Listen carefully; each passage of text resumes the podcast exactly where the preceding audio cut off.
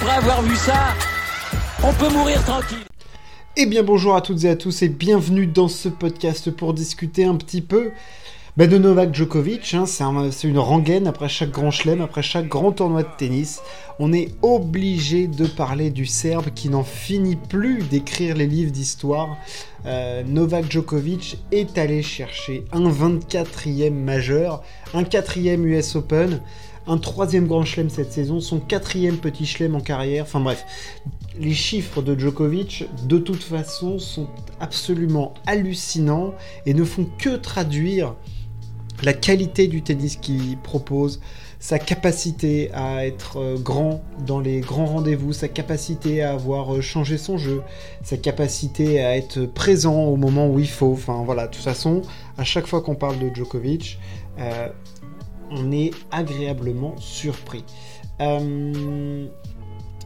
ce podcast ne va pas forcément débriefer la finale de, l'US Open, mais plutôt peut-être en parler un petit peu et excusez-moi, et essayer de voir euh, jusqu'où Novak Djokovic va aller, jusqu'à euh, quand, pourquoi, à quel chiffre, essayer un petit peu voilà de déterminer, euh, de déterminer cela, ça va être, ça va être l'objectif.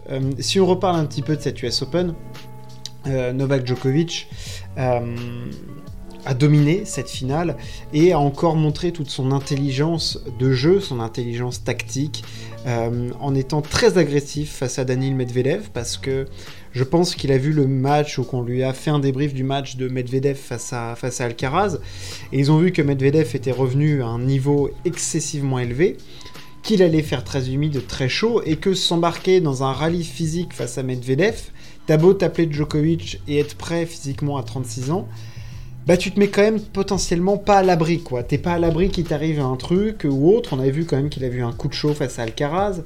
Donc euh, bon, voilà, il fallait quand même faire bien gaffe de ce point de vue-là. Et il a été très agressif avec son coup droit notamment. Euh, voilà, très présent et il a été euh, juste, juste brillant de ce point de vue-là. ensuite, dans le deuxième set, il y a eu Medvedev qui a commencé à hausser un petit peu son, niveau de jeu. Euh, comment dire, il a, il a réussi, du moins avec son service, au moins à rester dans le match. Je pense que c'était déjà pour lui la, première phase. Euh, voilà, rester dans le match, ne pas se faire briquer, parce qu'en plus euh, Novak a été très très présent sur les 2-3 premiers jeux de service de ce deuxième set. Et une fois que cet écueil-là est passé, on a senti que Medvedev commençait à faire du Medvedev à défendre, à proposer des coups gênants pour Djokovic, à tenir la diagonale de, revers. Euh, vraiment à proposer aussi un combat physique. Il a commencé à être plus percutant au retour avec quand même un problème. Et là, pour moi, c'est aussi ce qui fait la différence entre Djokovic et la génération actuelle. Je mets Alcaraz de côté. C'est que Medvedev, tout le match, aux égalités. Djokovic lui a servi le coup droit et il montait à la volée et c'était le point. Et c'est pas. Euh, exagéré de dire que ça, se, que ça se passait comme ça à chaque fois. C'était tout le temps le cas, à part peut-être sur le dernier jeu de service de Novak Djokovic où Medvedev sort un passing gagnant. Sinon, c'est point, c'est service gagnant, c'est-à-dire qu'il n'y a même pas d'échange. C'était Djokovic, je serre le coup droit, je monte au filet, faute, j'ai marqué mon point. Et Medvedev avait quand même ce gros problème-là, c'est que du coup, il n'arrivait pas à embêter suffisamment Djokovic sur tous les points des jeux de service parce qu'il a eu cette incapacité à remettre des balles en retour. Alors que Medvedev est un excellent retourneur. Enfin, je veux dire, on a euh, en tête des retours énormes de Medvedev euh, pour euh, gagner un set face à Nadal à l'US Open, face à Djokovic aussi. Je veux dire, c'est un excellent retourneur, mais là, il n'a pas réussi à trouver cette clé. Et ce qui est terrible, c'est qu'il l'avoue a posteriori, enfin, il l'avoue, il se le dit a posteriori dans le match, j'aurais dû changer ma position de retour. T'as envie de lui dire, bah ouais, mais mon gars, fallait essayer de percuter tes trois neurones avant, quoi. Enfin, tu vois bien que tu perds le point à chaque fois essaye, tente un truc, rapproche-toi, décale-toi plus, essaye de, de montrer un autre angle, de juste trouver de la longueur, je sais pas, d'essayer de couper la balle. De... Il n'y a rien qui a été tenté, il continue de retourner en recouvrant, ça passait pas. T'en arrives évidemment à cette balle de 7 où il rate ce passing qui aurait dû, je pense, qui aurait pu faire basculer la finale vraiment dans l'irrationnel parce que le 7 il dure 1h45, c'est délirant de niveau de jeu, des points d'intensité, de physique. T'as l'impression que Joko est à est en train de chercher très très loin au fond de lui-même pour, euh, voilà, pour, euh, gagner ce set. Et Medvedev, t'as l'impression qu'il prend petit à petit le contrôle de certains points clés et tout. Malheureusement, il passe pas devant. Il mène 5-4 dans le tie-break, mais moi, ce qui m'hallucine, c'est la capacité mentale de Djokovic à faire les bons choix et à continuer d'être agressif dans des moments clés. Enfin, je veux dire, c'est lui qui, dans tous les points chauds du tie-break, même ceux que Daniel a gagnés, c'est lui qui prenait l'avantage dans l'échange, qui tentait de faire les ouvertures, les coups gagnants. Voilà, euh, c'était plus fort. Et une fois qu'il a gagné le, set, euh, la messe était quasiment dite, malgré le, le débreak de, Medvedev. Il a, il a conclu, entre guillemets, tranquillement par la suite. Euh, Novak Djokovic, donc 24 grands chelems, 3 grands chelems cette saison. C'est tout bonnement exceptionnel. Euh, ça reflète aussi une chose, c'est que pour que euh, Novak Djokovic fasse deux petits chelems sur les trois dernières saisons, quand il en a fait deux sur ses, euh, on va dire, 14-15 premières, c'est qu'il y a une concurrence qui est en transition et qui n'est pas du niveau de celle qu'il avait avant. Ça, je pense que c'est un premier constat sur lequel on pourrait s'accorder. Euh, ça n'enlève en rien ses performances, parce que lui, il reste à son niveau qui est stratosphérique. C'est-à-dire que le gars, arrive et il dit aux autres, bah les gars, euh, venez me chercher, c'est ça mon niveau. J'ai 34 ans, mais moi de toute façon, euh, je m'en fous. Hein. si il faut rester 5 heures sur un terrain, je vais le faire. Hein. Moi, je sais jouer au tennis, et puis au pire, je vous ferai des jeux tactiquement. Donc allez-y les jeunes, venez, on va voir ce qui se passe. Et, et bah, il se passe rien, du coup, il se passe rien, il se passe que Djokovic continue à gagner des matchs et enquiller les titres du Grand Chelem. Le seul qui l'embête réellement, t'as un peu Medvedev sur dur, mais c'est fondamentalement Alcaraz. On voit bien qu'il y a quelque chose proposé en plus par Alcaraz qui gêne Djokovic et le talent d'Alcaraz, la main d'Alcaraz fait que, voilà, il est très embêtant pour Novak. Mais il lui manque lui aussi tout génial. Tout aussi génial que soit Alcaraz, il faut pas oublier qu'il a 20 ans le gamin. Donc tu peux pas lui entre guillemets, tu pourrais lui en vouloir, mais tu peux pas lui en vouloir d'un côté parce qu'il a déjà atteint un niveau tellement stratosphérique de, continuité, de, constance dans les résultats que.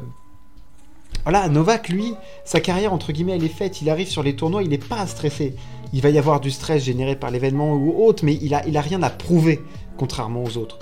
Donc, sur les tournois du Grand Chelem, sur et sur les Masters 1000 à moindre mesure, mais sur les tournois du Grand Chelem, Djokovic, il arrive, il est, il, a tellement de confiance en lui et en son jeu que c'est hallucinant, mais c'est encore plus hallucinant pour moi depuis deux ans qu'il y a dix ans.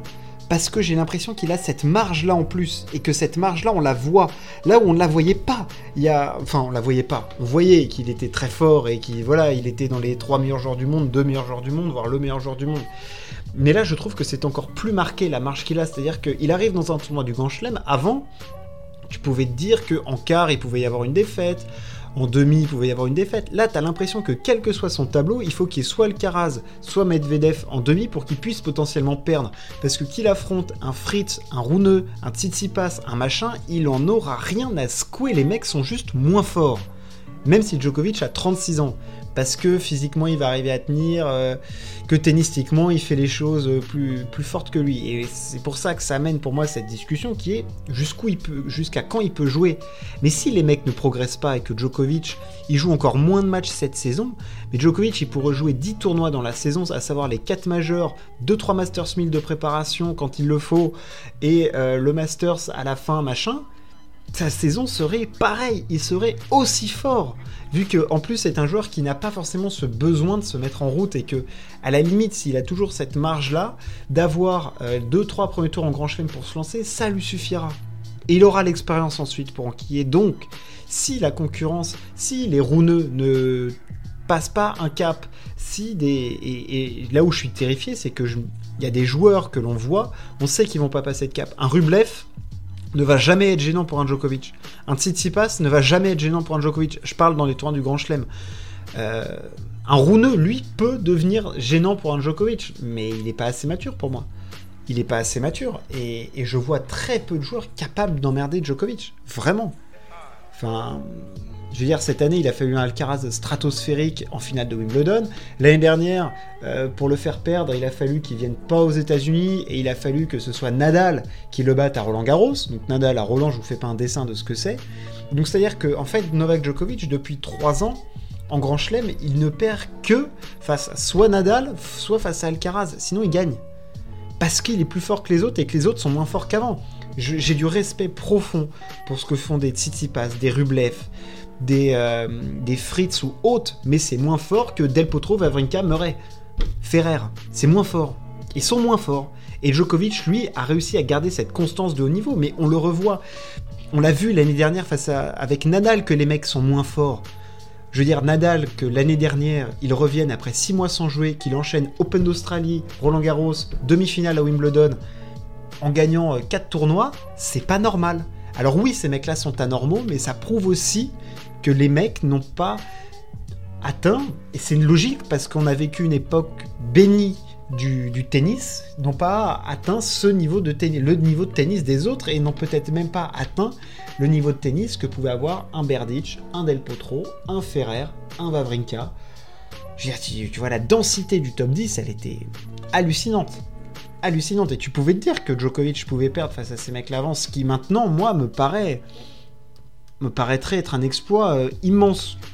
Alors que je me dis, bah, Djokovic, quand il avait 26-27 ans, au prime de son physique, de son tennis 2011-2015, je pense que c'est plus difficile que de le battre maintenant. Mais voilà, avant, tu pouvais perdre face à un Ishikori en fusion. Tu pouvais perdre face à un Berdych, face à un Dominic Thiem très fort, face euh, tu pouvais perdre face à ces mecs-là. Mais Joko, il perd pas. D'ailleurs, il fait une finale, enfin à chaque fois dans les tournois du Grand Chelem, il fait finale euh, un tournoi sur deux. Euh, je veux dire, bon, voilà, c'est Novak Djokovic. Mais euh, c'est pour ça que cette discussion est intéressante. Pour moi, si Djokovic garde ce niveau physique, mais il va, il va encore gagner beaucoup de Grand Chelem. Très honnêtement, il va encore gagner beaucoup de Grand Chelem. Parce que je, je vois pas les mecs qui peuvent l'embêter. Et lui, je ne le vois pas craquer comme ça le vois pas. Voilà. Mais respect éternel à ce que fait Novak Djokovic. Encore une fois, je, sais ce que j'ai dit au début. Lui, il va garder sa constance. Tu le sais, c'est un monstre, t'as compris comment il fonctionnait. C'est une machine de guerre, c'est un des plus grands sportifs de l'histoire. Tout court, pas du tennis, c'est un des plus grands sportifs de l'histoire. Donc, c'est des mecs qui ont des mentales qui sont complètement fous. Et lui, il est particulièrement barré dans ce domaine-là. Donc il va garder cette constance et il aura soif, parce que si sa soif, ça allait gagner des grands chelems et battre les jeunes, bah là, euh, il peut partir euh, pour 4 ans. Comme l'a dit Goranizevich, il voudrait jouer jusqu'au JO de Los Angeles en 2028. Alors 2028, ça est quand même loin. C'est quand même très loin. Euh, voilà, ça, fera vieux et les autres, par contre, là, ils auront le temps d'avoir de la maturité physique et tennistique.